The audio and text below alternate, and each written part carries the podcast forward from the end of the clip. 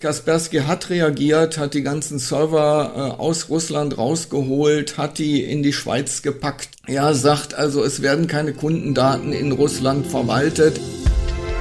Computerwissen. Leicht verständliche Computertipps. Der Podcast. Herzlich willkommen. Ich bin verbunden mit der Chefredaktion von computerwissen.de und dort mit Michael Alexander Beisecker. Hallo, Michael. Hallo, Uli. Junge, Junge, Junge. Gefahr aus Russland. Kaspersky, muss ich das deinstallieren, weil der Krieg bei mir auf dem Computer weitergeht? Ich formuliere das mal so scharf. Ja, die Frage ist ja erstmal, äh, hat man überhaupt ein bezahltes Antivirenprogramm äh, auf dem Rechner? Äh, weil es gibt ja einen Windows Defender, der ist vorinstalliert und den hat mittlerweile die größte Zahl der Anwender von Windows 10 und, und 11. Ähm, auf dem ja. Smartphone sieht es nochmal ganz anders aus. Also die Frage ist, betrifft mich das überhaupt? Bin ich überhaupt Kaspersky-Kunde? Weil wenn das nicht der Fall ist, brauche ich mich ja darum eigentlich gar nicht zu kümmern. Ich gehe mal davon aus, dass alle unsere Überschrift gelesen haben und genau Kaspersky-Kunden sind oder waren. also, muss ich es jetzt deinstallieren, wenn ich es noch drauf habe? Ja, also das Bundesamt für die Sicherheit in der Informationstechnik empfiehlt das, äh, das BSI.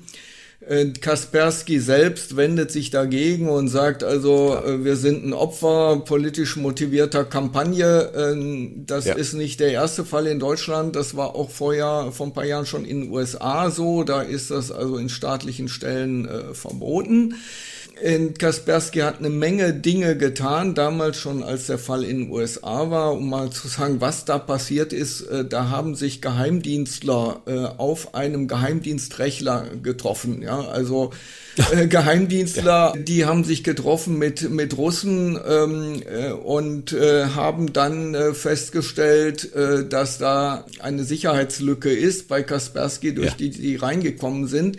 Äh, dieser Ach. Rechner Notebook gehörte also einem äh, externen Geheimdienstmitarbeiter. Das war also auch ein bisschen peinlich äh, für die amerikanischen Geheimdienste. Ja. Sag mal, sag mal jetzt, entschuldige, ich muss das mal unterbrechen. Da haben sich Hacker untereinander auf einem gehackten Computer getroffen. Ja, und nicht irgendwelche Hacker, sondern, sag ich mal, regierungsnahe ja, ja, Geheimdienste. Ja, Geheimdienste, ja. Die USA selbst, ne? äh, da hatten wir ja, ja mit Edward Snowden die Enthüllung. Äh, dann haben wir natürlich auch die Russen, ne, die gerade äh, besonders aktiv in der Ukraine sind, aber halt auch äh, hier in Deutschland. Natürlich. Wir haben ja auch zum Beispiel den Fall gehabt, dass unsere frühere Bundeskanzlerin, dass ihr Privathandy gehackt wurde.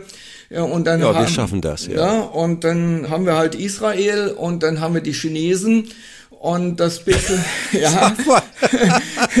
Sag mal. ich sag doch mal jetzt mal vorab, bevor wir noch eine halbe Stunde weiterreden. Hey, lasst Kaspersky drauf. Wer was will, kriegt's eh. So könnte man das sehen. Kaspersky hat reagiert, hat die ganzen Server äh, aus Russland rausgeholt, hat die in die Schweiz gepackt, ja. Ja.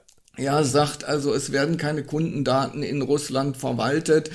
Ähm, mhm. Die haben Entwickler überall. Kaspersky selbst, Eugene Kaspersky, ist allerdings auf einer KGB-Eliteschule ausgebildet worden, hat ja. selbst ja für den äh, russischen Geheimdienst gearbeitet. Das ähm, ja, ja, hm, äh, ja äh, das sind solche Dinge. Jetzt sag nur noch, dass der Putin auch noch persönlich kennt, dann ist doch alle nein. Ah, komm, äh, ich gehe davon ist ja aus. aber so naheliegend. Ich gehe davon ja aus. So naheliegend.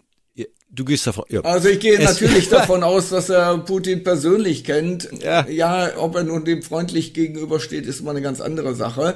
Also er hat sich da ja. immer dis distanziert. Äh, seine ehemalige Frau hat auch deutsche Herkunft und so weiter. Ja, also äh, ich habe ihn selbst mehrfach kennengelernt auf der CeBIT, als es diese Computermesse noch gab. Ja.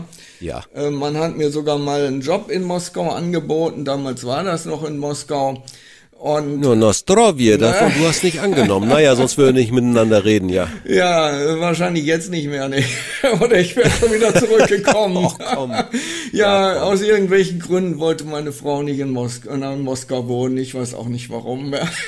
Nein, ähm, Scherz beiseite. Warum ich äh, also ihn öfter getroffen hat, war, weil er äh, sehr viel getan hat für die äh, Sicherheit im PC-Bereich, die Sicherheit im Internet ja. überhaupt. Er hat schon Jahre vor allen anderen vor der Gefahr auf Smartphones gewarnt. Äh, die ganzen Antiviren-Sicherheitsunternehmen, die arbeiten zusammen. Die tauschen also Daten aus, ja, die haben also alle Labore, wenn es Kaspersky mal nicht mehr äh, gäbe, dann ja. würden da einfach diese Forschungsvolumina, die würden fehlen, ja. Und äh, Wer hat denn Kaspersky nicht auf dem Rechner gehabt? Die waren jahrelang die Führenden. Und äh, es wird ja in Deutschland gründlich getestet, wirklich, ja. Ja, Stiftung bla, bla, Warntest. Gibt, ja? Stiftung ja. Warntest hat noch, äh, ich meine, im Februar äh, getestet und äh, jetzt rate mal, wer auf Platz Nummer eins war. Kaspersky. Ja, Kaspersky war auf Platz Nummer eins, dann kam die Warnung des BSI, dann haben sie Zack. Kaspersky da, da wieder rausgenommen, ja. Und ähm, wenn du mich jetzt so fragst, gibt's da ein, ein Sicherheitsrisiko? Also das Beispiel ja. mit dem Kaffeeklatsch äh, äh, der Geheimdienstmitarbeiter. Hm. Äh, das zeigt, es gibt immer ein Sicherheitsrisiko, es gibt Sicherheitslücken in Antivirenprogrammen. Das, was man Kaspersky irgendwo unterstellt, ist, dass es da eine offene Hintertür gibt, man Backdoor. Ja, aber das kann ich ja auch den Amerikanern und besonders nach Snowden ist da ja hohes Vertrauen entstanden. Das kann ich da ja auch vermuten, dass die nach außen immer sagen, nein, nein, nein, nein, nein, müssen, sie müssen lügen. Alles nationale Sicherheit, ab da wird gelogen, dass sich die Balken biegen.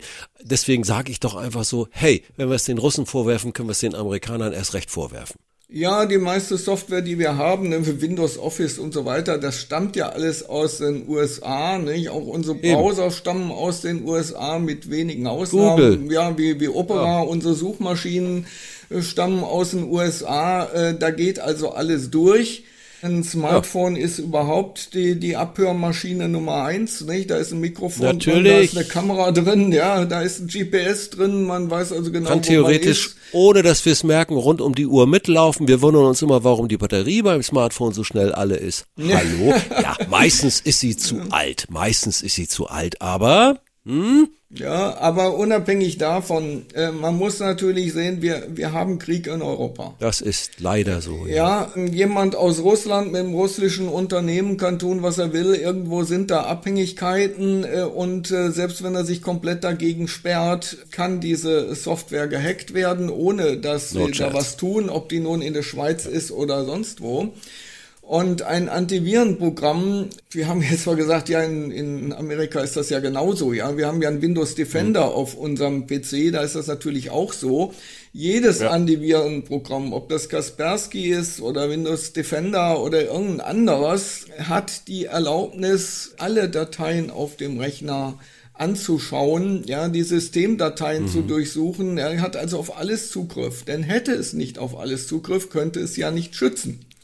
So ist es. Ja, und ja. da ist die Krux. Ich fasse es mal zusammen. Also der Virenschutz ist wichtig. Bitte habt einen. Welchen auch immer. Gut, bei Kaspersky muss man vielleicht ein wenig vorsichtiger sein, weil das im Moment im Fokus steht. Aber bitte erstmal habt einen. Und wer dann mit aller Gewalt alles wissen will über euch, der kriegt's eh hin. So, also, aber das ist ja in den wenigsten Fällen der Fall. Aber massenhafte Datensammlung ist schon interessant. Diese Nummer, ach, ich habe ja nichts zu verbergen, ist auch nicht die richtige, oder? Ja, also äh, man sagt immer, äh, ich bin so ein kleines Licht, ja. Äh, ich bin jetzt nicht die Bundeskanzlerin, was soll jemand rausfinden? Es geht also den Geheimdiensten meistens um Kontakte. Ja, über sechs ja. Kontakte kann man jeden auf der Welt erreichen, sagt man. Also über die Kontakte so. habe ich Verbindungen, nicht? Und wenn ich jetzt zum Beispiel eine Verbindung zu irgendeinem Kriegsschauplatz äh, hätte mhm. oder wenn ich irgendwo eine größere Menge, ja, zum Beispiel Düngemittel kaufen würde, mit dem man Bomben bauen ja. kann, ja, dann wäre das natürlich für so einen Geheimdienst interessant.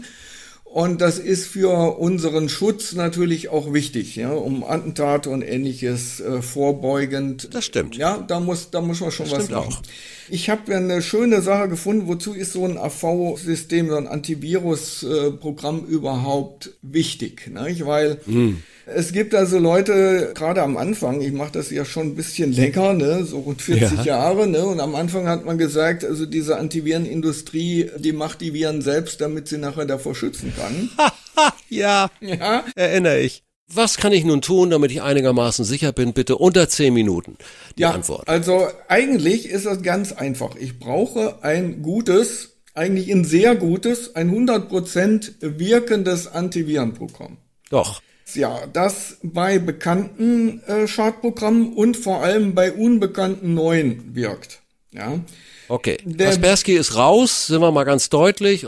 Wen empfehlst du? Also ich tue mich immer ein bisschen schwer, irgendeine bestimmte Marke zu empfehlen. Ja, ja aber es gibt, darauf warten jetzt alle. Aber es gibt Testinstituts, also AV mhm. äh, Test zum Beispiel, mhm. AV-test.org. Da findet man eine Übersicht aller äh, Virenprogramme. Und da stellt sich immer als sehr gut heraus, also neben Kaspersky, was wir jetzt nicht mehr nehmen, zum Beispiel Bitdefender.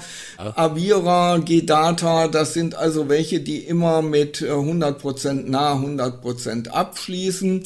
Von den ja. anderen halte ich da nicht so viel. Man kann da auch immer sehen, äh, die Schutzwirkung, die Geschwindigkeit und die Benutzbarkeit ja. mit Benotung von 1 ich. bis 6. Achtung! Ja Sechs ja. ist da gut, nicht wie bei der Schule. ja. Und dann ja. ganz, ganz wichtiger Punkt, wenn man jetzt nicht den super schnellen Spiele-Power-Rechner hat, der Leistungsbedarf. Ja? ja, das ist nämlich, ich bin auch schon reingefallen und dachte, ja, schönes Virenschutzprogramm, aber pff, Computer läuft nicht mehr. Lieber Michael, jetzt müssen wir, jetzt müssen wir, wir müssen aufhören, wir müssen, wir aufhören. müssen aufhören, okay, wir müssen weil aufhören. ihr klickt in die Shownotes und dann prüft ihr alles das, ob das auch stimmt, was wir gesagt haben. Ansonsten schickt ihr uns eine Mail, gibt's auch die Möglichkeit. Vielen, vielen herzlichen Dank. Bis zum nächsten Mal und dann geht's wieder Vollgas weiter, ja? Ja, bis zum nächsten Mal, Uli. Tschüss. Danke, Michael. Tschüss. Computerwissen. Leicht verständliche Computertipps. Der Podcast.